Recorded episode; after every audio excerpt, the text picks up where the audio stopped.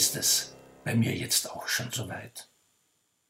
Ihre Augen leuchteten, als sie mich gestern auf der Straße ansprach, die junge Dame. Ja, wirklich.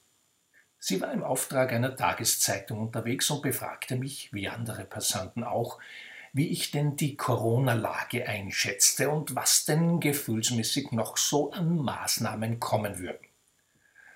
Aber nach meiner spontanen Gehsteig-Keynote für die Journalistin und unseren gemeinsamen Babyelefanten über das Land, die Leid und Corona schoss mir was in den Sinn.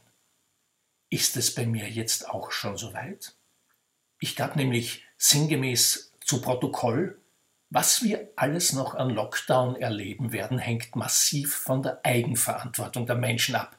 Aber wer eine Viertelstunde durch die Stadt geht, gibt die Hoffnung darauf, augenblicklich auf. Ist es bei mir jetzt also auch schon so weit? Ist Hoffnung etwas, was ich einmal hatte?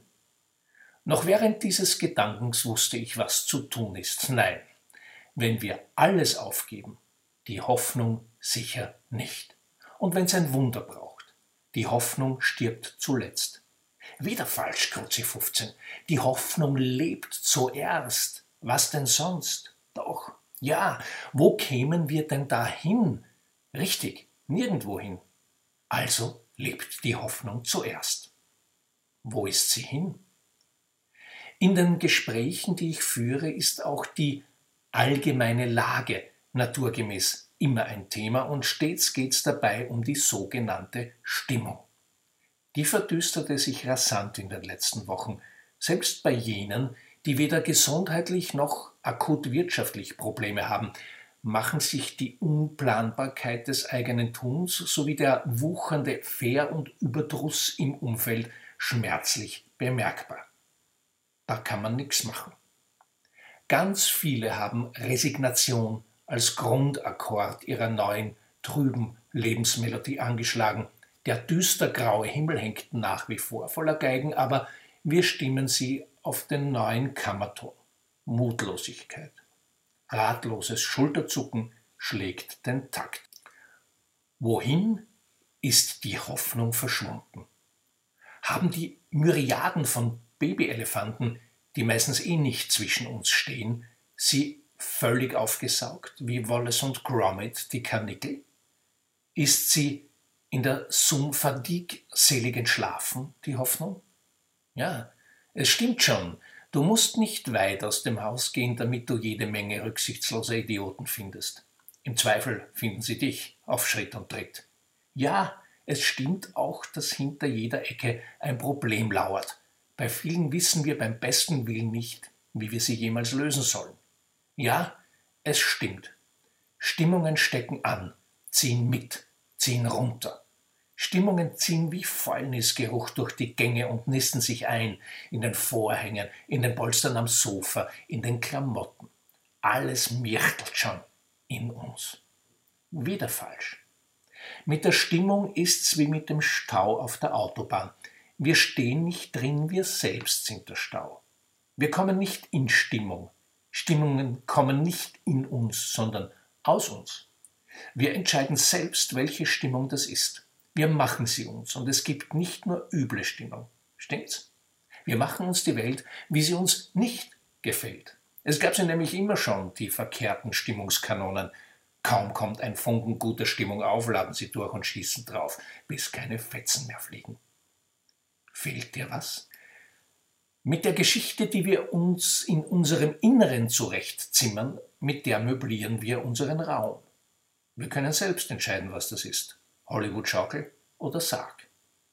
Es hängt ganz von der Perspektive ab. Stirbt die Hoffnung zuletzt oder lebt sie zuerst? Manchmal brauchen wir beim Justieren unserer Stimmung Anstöße von außen, einige erprobt gute Tools, den geschärften Blick aus der Adlerperspektive. Wenn es dir selbst mit deinem Team oder deinem Unternehmen so geht, dann findest du auf meiner Webseite unter Power Hour vermutlich das, was du suchst. Vielen hat das bereits substanziell genützt. Mitunter brauchen Teams, ja ganze Organisationen und Unternehmen einen Boost durch einen Cocktail aus Zuversicht, Mut, Perspektivenwechsel und guter Laune, eine Frustschutzimpfung mit Soforteffekt. Wenn du denkst, sowas könnte dir und deinen Leuten gut tun, und wem nicht, dann gibt's das richtige Rezept für dich unter mindbusters.at. Sind wir in Verbindung? Wien und Österreich hat nun mit dem Terroranschlag von vor einigen Tagen einen weiteren Brocken am Tisch, dessen Aufarbeitung auf sachlicher wie auf emotionaler Ebene vielen noch einiges an Mühe und Zeit abverlangen wird. Die große erste Welle der Themenbewältigung spülte ein Bewiener Herz des Schleichte du Arschloch an die vermüllte Küste der sozialen Medien. Ein Ausruf, der mir gleich an mehreren Stellen heiße Skepsis-Stachel ins Fleisch trieb. Nicht nur mir, wie ich weiß. Irmgard Pretzner, die Schwester eines der Anschlagsopfer, meinte in ihrem Nachruf, ihre ermordete Schwester Gudrun hätte, wenn's denn möglich gewesen wäre, dem Attentäter gesagt, leg die Waffe weg und setz dich her zu mir. Erzähl mir, was dich so wütend macht. In einem Gespräch im ORF-Fernsehen plädierte sie zudem, darauf zu achten, dass sich junge Menschen gar nicht radikalisierten. Ich denke, in der Haltung dieser Frau, wie gesagt, Schwester einer Ermordeten, wird Gänsehaut nachspürbar, was innere Perspektive für jeden von uns und für uns tun kann, tun könnte, für uns und für uns alle gemeinsam. Gemeinsam ist wahrlich das passende Stichwort dafür. Meine Hoffnung klammert sich daran. Eine Hoffnung, die sich vermutlich erst erfüllt, wenn unsere Probleme tatsächlich groß genug sind, damit sie an ausreichend vielen Stellen etwas aufbrechen und wir es dann ebenfalls tun, aufbrechen. Das geschieht aber offenbar erst, wenn unsere Probleme noch deutlich größer sind als jetzt. Hoffen wir es. Es ist die Hoffnung, dass wir das, was wir längst wissen, täglich sehen und erleben, dann auch in die Tat umsetzen, uns und einander eine neue Geschichte erzählen. Der zentrale Grundwert, also das Thema, um das sich diese Geschichte dreht, heißt Verbundenheit. Jeder von uns mit jedem und wir mit allem. Wenigstens das zeigt uns Corona so oder so, wie sehr wir miteinander verbunden sind und wie sehr wir darunter ächzen, wenn wir es nicht sein können. Oder nur digital zum Teufel. Kämpfst du noch? Das wäre doch etwas, wenn wir erstmals in der Geschichte der Menschheit eine Geschichte der Menschheit ins Leben bringen, in denen keiner von uns der Feind des anderen sein muss, damit Erfolg, Sieg und Triumph entstehen und irgendwer gewinnt. Wenn sich der nachweislich letztlich sinnlose, weil destruktive Kampf gegen, um, mit aufhört, dafür der Kampf für uns zusammenschweißt, was jede Mühe wert ist. Alleine für den Spaß am Experiment würde sich das schon lohnen, oder nicht? Das wäre doch was. Ja, der Kampf, der ewige. Ich denke mir das immer wieder, wenn ich aus Politikermäulchen höre, ich kämpfe um jeden Arbeitsplatz. Ist das so? Aber was, wenn jemand, vielleicht ein Kind, fragen würde, was genau tust du denn da? Und kannst du bitte den Chef von meinem Papa anrufen bei Schnapp und Co., damit sie ihn nicht von Kurzarbeit auf Nichtarbeit umstellen? Kannst du bitte mit dem Chef dort kämpfen, ein bisschen wenigstens kämpfen, nicht um jeden Arbeitsplatz, sondern um diesen vom Papa? Wenn ein Kind sowas fragt, was dann? Budelnackert würde dann um Fassung gerungen und verlegen um Antworten, ja, gekämpft. Antworten, die es knapp nicht über die Ausredenschwelle schaffen. Hoppla. Wie dem Papa geht's zur Stunde vielen. Hoffnung und Kampf verwachsen in lebensnahe Realunion. Urplötzlich noch dazu in der zweiten Welle. Schwupp und Co. quasi. Alles weg. So viel ist sicher. Also das Gegenteil von sicher dass sich das Leben von einer schönen Sekunde auf die andere ins Gegenteil verkehrt, davon weiß kaum jemand besser zu berichten als Gregor Demblin.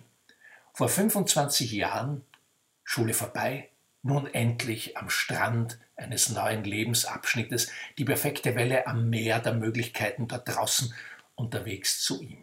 Ja, so viel Hoffnung auf, auf was? Auf morgen eben. Dann auch Schließlich ist Matura-Reise und hier ist Griechenland, zwar nicht Rhodos, aber dennoch Hicksalter, einen erfrischenden Hüpfer ins kühle Meer.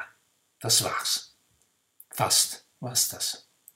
In letzter Sekunde wurde Gregor lebendig aus dem Meer rausgezogen, auch aus dem Meer der Möglichkeiten, denn er sitzt seither im Rollstuhl. Mittlerweile hat sich viel getan, hat er viel getan. Zum Beispiel das Buch Wie ich lernte, Plan B zu lieben, Resilienz für Anfänger geschrieben, das auch Amor Fati für Vollprofis heißen könnte. Gregor Templin erzählt in der aktuellen Folge meines Podcasts, wie es ihm gelungen ist, aus absolut verzweifelter Bitterkeit eine neue Perspektive, seine Perspektive, zu entwickeln. Eine, die gut für ihn ist und gut für viele, viele andere, weil er aus dieser Perspektive sich selbst zurück ins Leben, in ein besseres Leben und ein mehr als beeindruckendes Unternehmen auf die Welt gebracht hat. Eines, das gut ist und gut für etwas. Ein Kampf voller Hoffnung, ein Kampf für viel, für ziemlich viel sogar und für viele, viele Arbeitsplätze zum Beispiel. Aber hör selbst. Gregor Templin hat eine Menge verloren, aber eines nicht, die Hoffnung die Hoffnung darauf, dass morgen ein besserer Tag sein könnte als heute. Und so war es dann auch, immer wieder, und so wird es morgen sein. Übermorgen möglicherweise nicht, aber überübermorgen dafür wieder. Es gibt immer etwas, was man machen kann, einen nächsten Schritt tun. Den kann man sogar gehen, wenn man nicht mehr gehen kann. In unserer eigenen Geschichte ist uns Gregor Templin anstoßender Mentor durch die Seine. Er ist ein wahrer Rebell. Er rebellierte dagegen, das Unausweichliche als unausweichlich zu akzeptieren, fand einen Ausweg und erkannte, das ist kein Ausweg, sondern mein Weg. Von Hoffnung so gut ausgeleuchtet, dass ich weiß, wohin er mich führt. Ja, im Rollstuhl. Rebellierst du schon? Jean Erso postulierte in Star Wars Rogue One, We have hope. Rebellions are built on hope. Rebellionen, die innere Rebellion zumal, sind auf Hoffnung gebaut und auf die Erkenntnis, dass in uns innen drin alles sitzt, alles lebt, alles wächst und wütet und wundersame Blüten treibt. Damit Hoffnung auf ein tatsächliches besseres Morgen und Rebellion zusammenkommen, braucht es Rebels with a cause. Ein solcher ist Ronnie Cockert, den ich seit vielen Jahren zu meinen Freunden zählen darf. Ronny ist einer, der als ehemaliger Open Taekwondo-Weltmeister hautnah weiß, was Kampf bedeutet und wie das klingt, wenn Knochen brechen. Was Hoffnung bedeutet und wie das klingt, wenn sie platzt, das weiß Ronny auch. Aus ureigenstem Erleben und weil er Hoffnung bringt.